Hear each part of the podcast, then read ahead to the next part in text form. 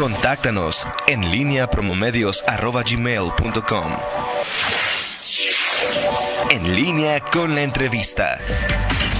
Son las 8 de la mañana con 9 minutos. Hoy se encuentra con nosotros y agradecemos mucho su presencia el director del CIAP, eh, Roberto Centeno. Roberto, muy buenos días. Gracias, por estar con nosotros. Muy amables. Gracias, Toño. Buenos días.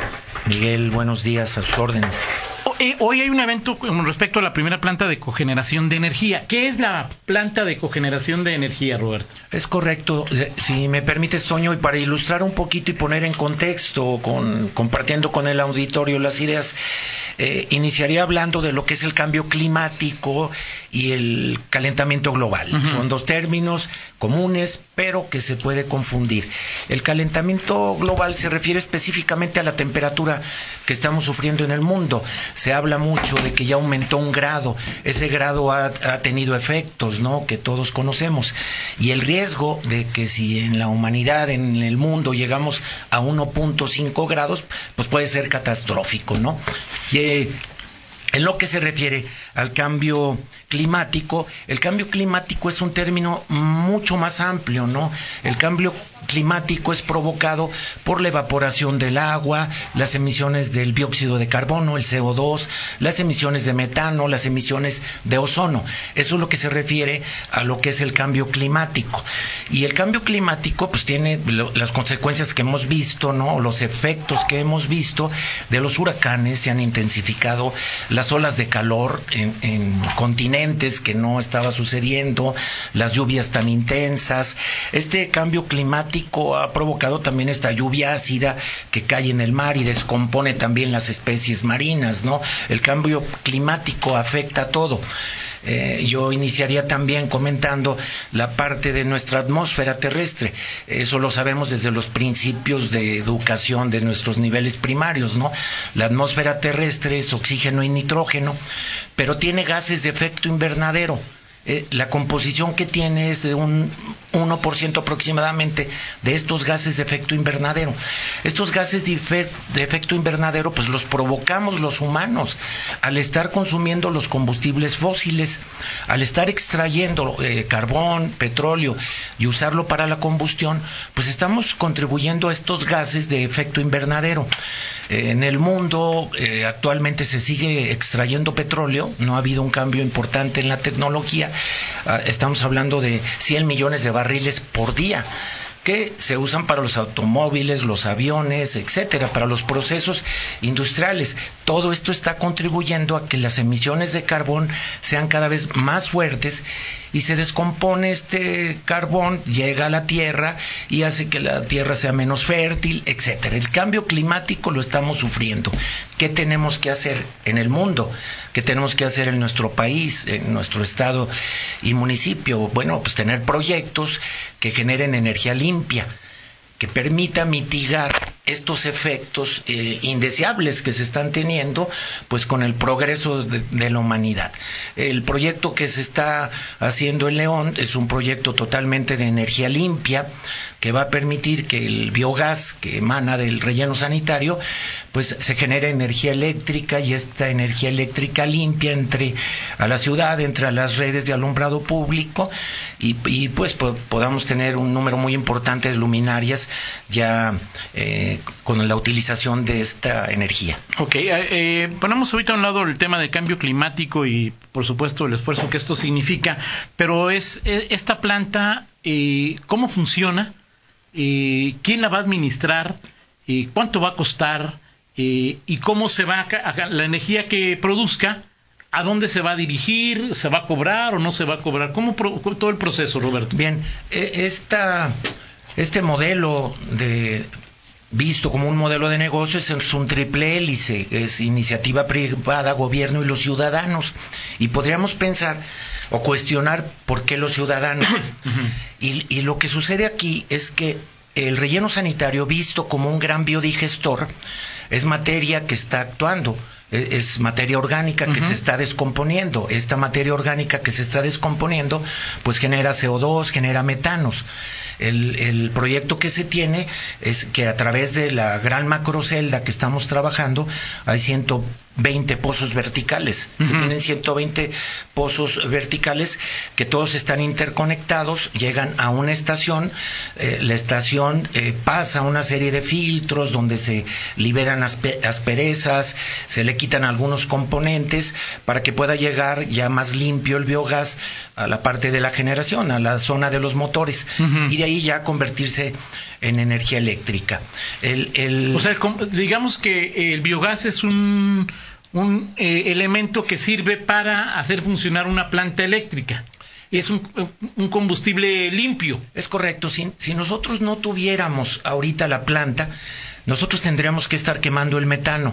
hay, hay, grandes chimeneas en los rellenos sanitarios, eh, como incineradores o chimeneas, en donde ese metano se está quemando para que se pueda producir un gas limpio o un gas más puro que el que sería si no se hiciera. Claro. Si en el relleno sanitario nosotros no quemáramos el metano o no lo estuviéramos el biogás utilizando para generar energía eléctrica, el relleno sanitario estaría teniendo emisiones a la atmósfera de metano, CO2, lo que ya contaminantes de alguna manera. sí, para que nos demos una idea, el, volumen que se estaría emitiendo a la atmósfera si nosotros no lo estuviéramos limpiando sería equivalente a 100 mil toneladas de CO2. El relleno sanitario de León estaría poniendo en la atmósfera 100 mil toneladas de CO2 al año. Al año. Que eso representaría, Toño, si lo quisiéramos comparar con un tanque de gas domiciliario, el de 30 kilos, eh, eh, sería 3.3 millones de tanques, como si viéramos alineados 3.3 millones de tanques de 30 de los domiciliarios, de los cilindros al año. Eso nada más en lo que se refiere a CO2. Entonces, pues esta energía limpia. O sea, estos ese gas lo reconducen, lo vuelven y lo vuelven para que sea combustible de una planta eh, puede ser de, lo que sea, en este caso de una... Es una planta transformadora, eh, entra a los motores. Estos motores trabajan a base de biogás, no trabajan a base de los combustibles fósiles, que como comentamos ya que son altamente contaminantes y generadores de, exceso de carbón, etcétera. Entonces, esta energía limpia, bueno, va a traer beneficios a la ciudad porque eh, hay un hay un dentro del título de concesión que tiene la empresa que, maneja el relleno sanitario, se firma este adendum para 20 años eh, y nosotros vamos a estar hasta el 2034 en la generación de, energía eléctrica a base de biogás. se, se, firma por 20 años. Esto hace que en un inicio eh, se tengan 2.8 megawatts de generación hasta llegar a 6. Es decir, esta planta... ¿Es mucho o es poquito? Es mucho, Toño, porque ahorita eh, estos 2.8 megawatts por hora nos están dando para 28 mil luminarias aproximadamente. Entonces, eh, en lo que se refiere a, la madurez del proyecto, va a llegar a, 6 megawatts por hora. quisiera comentar que va a ser una de las plantas más grandes a nivel nacional, junto con la de Monterrey. Monterrey tiene una planta de generación también muy importante. Hay otras ocho también en la República Mexicana, no menos importantes, pero con menos capacidad de generación como las que va a tener, en este caso, León y Monterrey. Es decir, esta eh, servirá para que prendan las luminarias lo cual significa que ya no le pagaríamos a la Comisión Federal de Electricidad, que disminuiría el cobro de alumbrado público, por ende disminuiría también este el famoso cobro el déficit que podemos que todavía tenemos en Unión por el por el derecho de alumbrado público. Sí, hay políticas públicas que se han estado atendiendo en el municipio, políticas públicas que han permitido llevar a cabo proyectos, lo que se está haciendo de la bici, lo que se está haciendo de algunos biodigestores en el campo, lo que se está haciendo, las iniciativas que estamos teniendo en el municipio, ahora eh, con este gran, por llamarlo biodigestor o esta planta de generación de energía, el municipio está contribuyendo, ¿no? En la parte de políticas públicas de un desarrollo sustentable. Entonces es muy importante que también veamos reflejado un ahorro a la hacienda pública, porque el convenio nos marca que va a haber un, un 12% en lo que se refiere a la tarifa. O sea, e, esta energía entra a la red eh, de alumbrado público, eso se tiene que seguir pagando, ¿no? Eh, Tal vez no se lo vas a pagar eh, directamente a Comisión Federal de Electricidad, pero hay una empresa, en este caso, bueno, que es la empresa que está invirtiendo en el negocio, pero que esta energía va a representar un ahorro para el municipio del 12%. Ok. Entonces es importante pues mencionar el ahorro económico, el cambio que se está haciendo, que también está contribuyendo a, a mitigar eh, este impacto ambiental pues, a la luz de LED, la luz de sodio que se tenía antes, que es más contaminante que la luz de LED. Entonces, si sumamos a la luz de LED, que ya se está cambiando en todas las luminarias, más el impacto que va a tener en el ahorro, pues van a ser eh, para la hacienda pública ahorros importantes económicos. Ah, obra decir que mm, si no midiéramos el impacto económico y midiéramos nada más ambiental, pues ya he comentado, ¿no? Eh, lo que eh, sería de beneficio para nuestro municipio, pues está respirando un aire cada vez más limpio. Vamos a ir una pausa. Al regresar, es esto que hablas de- hablabas al principio de es un negocio, le llamaste de triple hélice, ¿no? Es decir, amnistía privada. El municipio, el municipio, ¿qué pone, qué gana o qué deja de, de- gastar o en qué hipotéticamente se ahorra, ¿no? 8 de la mañana con 22 minutos. Hoy se encuentra con nosotros y agradecemos mucho de nuevo cuenta su presencia. Ya lo platicamos desde eh, hace unos minutos con Roberto Centeno, director de CIAP, que nos está platicando acerca de esta primera planta cogeneradora de energía. Y ya nos ha dicho más o menos de qué se trata. Te preguntaba, eh, Roberto, ¿es el municipio que gana, que deja de gastar, que se va a ahorrar? ¿Cuáles son, si es que los hay, beneficios económicos para la hacienda pública? Sí, eh, si me permites, iniciaría comentando. El relleno sanitario de nuestro municipio recibe 1.600 toneladas diarias. De estas 1.600 toneladas diarias, un componente muy fuerte es la materia orgánica. Otra parte es la inorgánica. Pero la orgánica, en- con, eh, con el agua, con los líquidos propios que ya trae la basura, se descompone. Entonces, este, este genera esa biomasa que activa la generación de estos gases. Entonces, ¿por qué cuando hablamos de triple hélice menciono yo la ciudadanía? Porque se piensa que los residuos que nosotros desechamos de nuestras casas, habitación, pues es, es basura, es un residuo que ya no va a ser aprovechable. Por supuesto que no. Ese residuo que nosotros estamos generando desde nuestras casas de habitación contribuye a que tengamos un gran biodigestor en el relleno sanitario. ¿Cómo es mejor hacerlo? Si, como en los programas que también tenemos en el CIAP, que hemos comentado, hacemos la separación en casa para no revolver el orgánico del inorgánico, quiere decir que lo que estemos destinando al re- relleno sanitario es eh, con un contenido orgánico cada vez más fuerte. ¿Por qué? Porque ya no estemos tirando los inorgánicos, tanto los livianos como PED, aluminio, cartón, HDP, o los pesados, como pueden ser llantas, muebles y otras cosas. Tenemos nosotros en el CIAP diferentes programas que están eh, indicados y que están direccionados para estar deteniendo, para estar promoviendo que se tenga una corresponsabilidad ciudadana separando de origen y que tengamos que recolectar solamente pues el componente orgánico que como ya dijimos nos va a servir para los próximos 20 años de tener una energía limpia. Pero estamos lejos de eso, de que entendamos y comprendamos y lo hagamos, Roberto. Bueno, lo estamos haciendo, eh, nosotros recolectamos 386 mil viviendas, se está haciendo nada más en la mitad de las casas habitación. Requerimos que haya un compromiso manifiesto, directo, ya frontal de la ciudadanía en cuanto a separar de origen. Eso está reglamentado, es obligación separar de origen. Si ahorita no estamos sancionando, es porque estamos tratando de, de convencer a la gente, de, de crear una nueva cultura, Claro. nuevos hábitos, que es separar de origen. Y esta separación de los valorizables, irlo a vender a algún centro de acopio, obsequiarlo a, a un O sea, que, recuperador. que no lo recoge el sistema. O sea, plásticos, vidrios, aluminio, que Sí. eso ya no, ya no lo recogería en un momento dado el, las empresas que recogen basura, Roberto. sancionaríamos a los hogares que no estén separando. Que no estén separando el inorgánico del orgánico. Y eso está en reglamento. No lo hemos hecho porque nuestra política no es recaudatoria ni sancionar Claro. eh, porque sea los hogares, ¿no?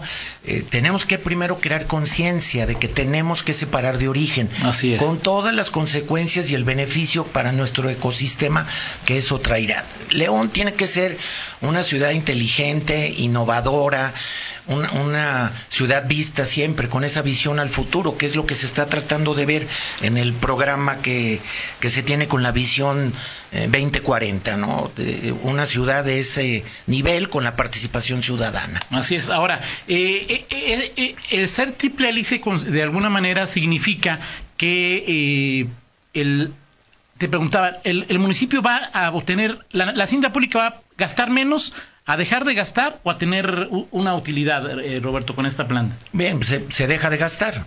Ok. Es un dinero que se deja de gastar, que es un 12%, así lo marca el convenio que se ha firmado, que el municipio ha firmado, que, que somos corresponsables, eh, copropietarios en la empresa que se crea para, para poder hacer el aprovechamiento del biogás.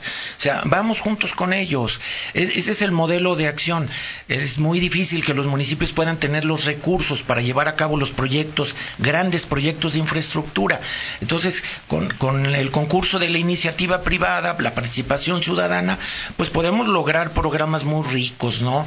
Que generen bienestar, economía y en el caso concreto, pues un medio ambiente sustentable. Ahora, eh, al principio de lo que es el cambio climático y, que esto, bueno, el hecho de que hagamos acciones aquí o hagan acciones en Groenlandia, en Sudáfrica, no significa que únicamente van a, generar beneficios en ese microentorno, ¿no? O sea, lo- todo lo que hacemos en todas partes del mundo tiene un efecto en todas partes del mundo. Eh, ¿Se puede valorar la contribución que este pequeño ejercicio tiene en, en- en- el entorno, en el ambiente, en el cambio climático, en la capa de en donde me digas, en los deshielos de los, o sea, Sí, ha- hay una agenda, Toño, 2030, que se firma por un poco más de 190 países, miembros de la ONU. Esta agenda en el 2030 se firma en el 2015 en Nueva York, en donde los países se comprometen en el combate de, de la generación, en, en- en el bienestar de la población, en contribuir a que se tenga en este cambio climático acciones concretas de estos poco más de 190 países. Nuestro país lo firmó.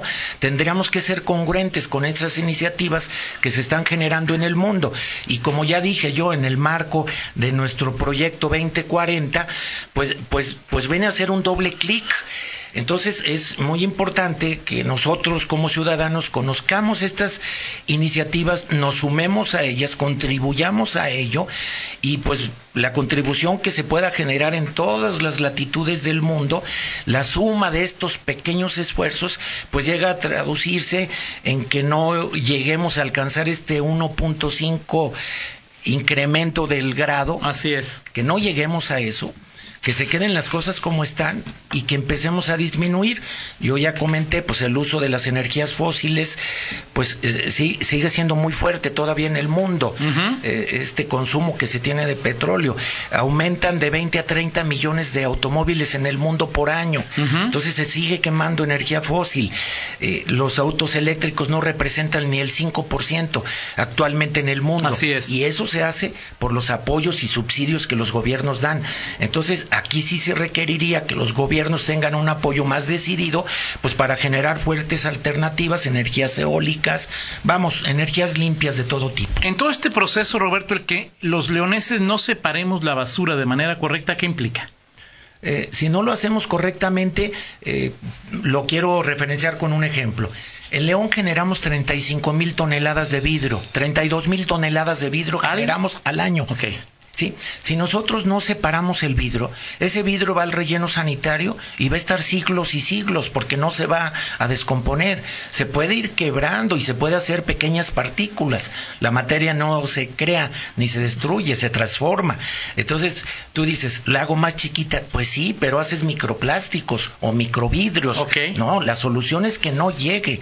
Nosotros el vidrio que estamos recuperando se está separando en nuestra área de segregación, lo estamos separando por colores, lo estamos quebrando y se va a la vidriera a Querétaro para que vuelva a ser transformado N veces. Si pudiéramos hacer como el modelo de vidrio que comento, con los neumáticos, con las pilas, con los electrónicos, etcétera, que ya no lleguen a los rellenos sanitarios, estos materiales se van a aprovechar, se van a recircular, se van a reutilizar. Entonces, pues este es un beneficio que, se tiene y que lo vamos a ver palpable en el presente y en el futuro. En tu óptica, en la óptica que tiene el municipio, eh, la puesta en marcha de esta primera planta de cogeneración de energía limpia es eh, fundamental. Sí, porque si nosotros somos un municipio inteligente que está innovando, tenemos que tener un mejor transporte público, tenemos que tener sistemas de vialidades, de movilidad, de excelencia, tenemos que tener un tratamiento de los residuos, igual que el aire, que la calidad del aire, que se están haciendo más estaciones de monitoreo para poder estar atentos a, las emisiones que se están teniendo. Los ciudadanos tenemos que contribuir porque no es posible que no lleguemos al 30% de vehículos verificados cuando tenemos 600 mil autos y 75 mil motocicletas en nuestro municipio. O sea, no es posible que no hayamos sido capaces y, y que los ciudadanos no hayan contribuido en algo tan sencillo cómo es verificar el auto. O sea, todos podemos contribuir. El paquete no lo tiene solamente el municipio. Nosotros, en los diferentes foros en el CIAP, estamos promoviendo la corresponsabilidad. O sea, el generador del residuo de cualquier naturaleza es corresponsable del residuo. Ok, perfecto. Déjate una pregunta medio técnica. Este, Oscar, Oscar López dice que sería interesante innovar en multiplexación de tráfico para que el carril de la oruga no sea exclusivo y siga siendo eficiente. Es ahí también una, una, una propuesta que también nos dicen ahí eh, este, que si en la triple hélice, en la hélice académica están trabajando con, con CEMER CS, con qué instrucción educativa, que es el CEMER, es el Centro Mexicano de Energía Renovables que está en Salamanca y que también podría, dice Oscar, colaborar con este asunto. Muchas gracias. Fíjate que la, empresa Hidrosan, que es la empresa que está trabajando, que forma parte de LFG, eh, ellos eh, tienen, eh, por parte de la empresa pasa una fundación en donde tienen vínculos con todos los organismos, los centros de investigación, con la ONU misma. Vamos a tener el día de hoy la inauguración de la planta y viene gente de la ONU. Entonces esos vínculos que tienen estas grandes compañías han venido a fortalecer el, proyecto, ¿sí? No está el proyecto solamente con la iniciativa privada. Ellos han hecho alianzas con los diferentes centros de investigación. Perfecto. Gracias, Roberto Centeno. Seguiremos platicando porque el tema es en verdad interesante. Muchas gracias. Con mucho gusto. Son en este momento las 8.34. Pausa, regresamos. En línea con Toño Rocha. Síguenos en Twitter, arroba Antonio Rocha P y arroba guion bajo en línea.